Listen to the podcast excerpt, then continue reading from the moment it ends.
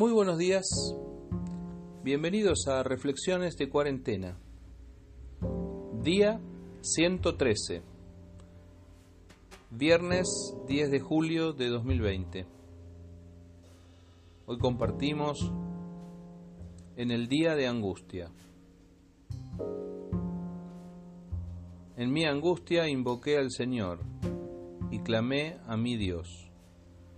Él oyó mi voz desde su templo, y mi clamor llegó delante de él, a sus oídos. Salmo 18, versículo 6. Federico García Lorca pintó la sociedad española de principios del siglo XX con una obra teatral, La casa de Bernarda Alba. En esa familia tan particular, Angustias era la hija mayor de Bernarda Alba. Angustias.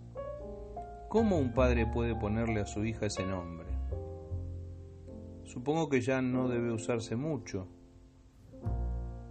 pero si nacías tiempo atrás en una familia española muy tradicional, tal vez podía llamarte Angustias y que ese nombre te acompañara como un signo por el resto de tus días.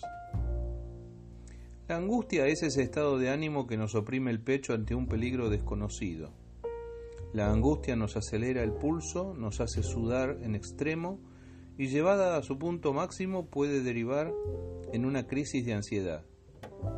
Lindo nombre, angustias. ¿Cómo actuamos nosotros en el día de nuestra angustia? David, el rey de Israel, ungido por Dios, elegido por Dios, elogiado por Dios, supo atravesar momentos de angustia. Nadie está a salvo de tener que pasar por esos lugares. El Salmo 18 resume básicamente las emociones y reacciones de una persona que se encuentra en peligro, que asume los riesgos, que enfrenta las adversidades. Es David y podemos ser cada uno de nosotros. En mi angustia, dice David, yo no hice otra cosa sino invocar el nombre de mi Dios. Invocar es una acción que tiene que ver con nuestra voz. Invocar es decir con nuestras propias palabras. Invocar es llevar el nombre de Dios a nuestra boca, pronunciar su nombre en el día de angustia. Hay quienes en el día de angustia eligen el insulto, el grito destemplado, la pelea con el vecino, con el amigo, con el hermano. No es el camino que nos aconseja la palabra de Dios. ¿Qué palabras deberían subir a mi boca en el día de angustia? Primera lección del día, en mi angustia, invoqué al Señor. Y clamé a mi Dios, dice David. Es el momento en que Dios se hace más familiar a nuestras vidas, cuando podemos decir mi Dios. En términos genéricos, Él es el Señor, pero en términos personales, Él es mi Dios. Entonces invoqué al Señor y clamé a mi Dios, es el testimonio de David. Demos por sentado que todos estamos atravesando con más y con menos en esta cuarentena nuestros días de angustia. ¿Cuál es nuestra reacción en el día de hoy? ¿Qué viene a nuestra mente en el día de angustia? ¿Qué palabras suben a nuestra boca? ¿Qué decimos? ¿Qué declaramos? ¿Qué confesamos con nuestra boca en el día de la angustia?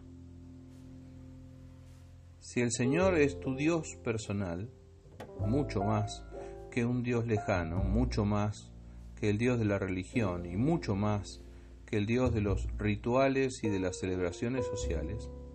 Si es tu Dios, en el día de angustia podés invocar su nombre. Él puede ser tu Dios personal, el que te sostiene en tu angustia. Entonces, Dios me oyó desde su santo templo. Él oyó mi voz, dice David. En la mentalidad religiosa de la antigüedad, Dios habitaba en su santo templo. Ese era de alguna manera el lugar sagrado desde donde Dios atendía y escuchaba simbólicamente las plegarias y el clamor de sus hijos. No sé cómo pensás que responde Dios a las necesidades de cada uno de nosotros, pero la Biblia nos habla una y otra vez de un Dios que tiene atento su oído para oír nuestro clamor. Un Dios que inclina su oído a nosotros, que no es indiferente a lo que nos sucede. Entonces él oyó mi voz desde su templo y mi clamor llegó delante de él a sus oídos. Cuando la carta llega al destinatario, cuando el correo electrónico se abre en la casilla de quien debe recibirlo, cuando el mensaje de WhatsApp tiene el doble tilde celeste, lo que teníamos para decirle a Dios ha llegado a sus oídos. La sanidad del estado de angustia inicial se apoya en una persona, la persona misma de Dios que oye nuestro clamor porque nuestra voz llega hasta su misma presencia. Mi oración en este día es que puedas recurrir a tu Dios en el día de angustia. Ya que Él escucha tu clamor, podés llevar su nombre a tus labios volcar sobre él toda tu incertidumbre. Y saber que desde los cielos Él ha escuchado tu voz. No olvides que allí en los cielos hay una copa de incienso llena de las oraciones del pueblo de Dios. Eso dice el libro de Apocalipsis, lo cual nos recuerda que Dios no deja caer en saco roto tu clamor tus oraciones y las mías, mucho más en días de angustia, llegan hasta su mismo trono. Que Dios te bendiga.